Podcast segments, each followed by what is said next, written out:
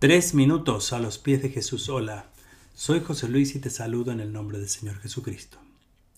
Una de las situaciones sociales más complejas que vivimos hoy es que muchas personas no pueden dormir. La falta de sueño ocasiona muchas enfermedades.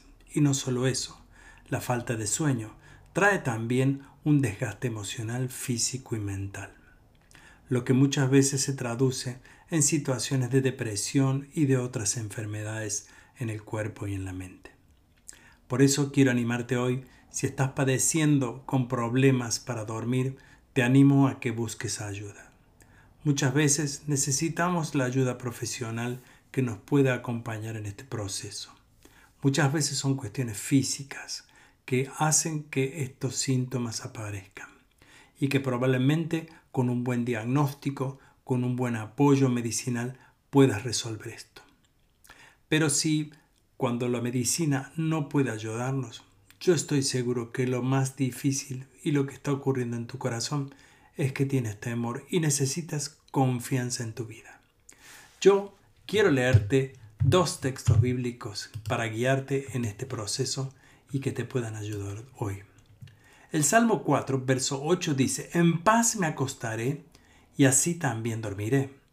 Porque solo tú, Señor, me haces habitar seguro. En otras versiones dice, me haces sentir confiado.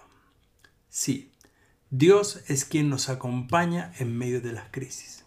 En Dios es en quien debemos y aprendemos, perdón, debemos aprender a confiar. La confianza en Dios no es que el problema está resuelto.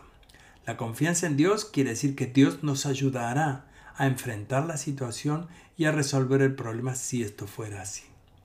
Pero si así no fuera, nos dará las fuerzas para enfrentar todos los desafíos que vengan con esa situación. Por lo pronto, nosotros tenemos que tratar de descansar en el momento. Tenemos que tratar de aprender a desligarnos de las preocupaciones y ponerlas delante del Señor. Saber que no somos nosotros quienes podemos cambiar las cosas, sino que solamente Dios las puede cambiar en nuestra vida.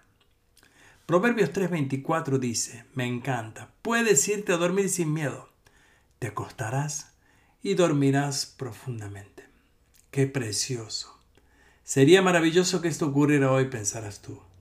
Bueno, mira, esto puede ocurrir en cuanto tú puedas confiar en el Señor, en cuanto tú puedas depositar todo aquello que te angustia y te preocupa en las manos del Señor.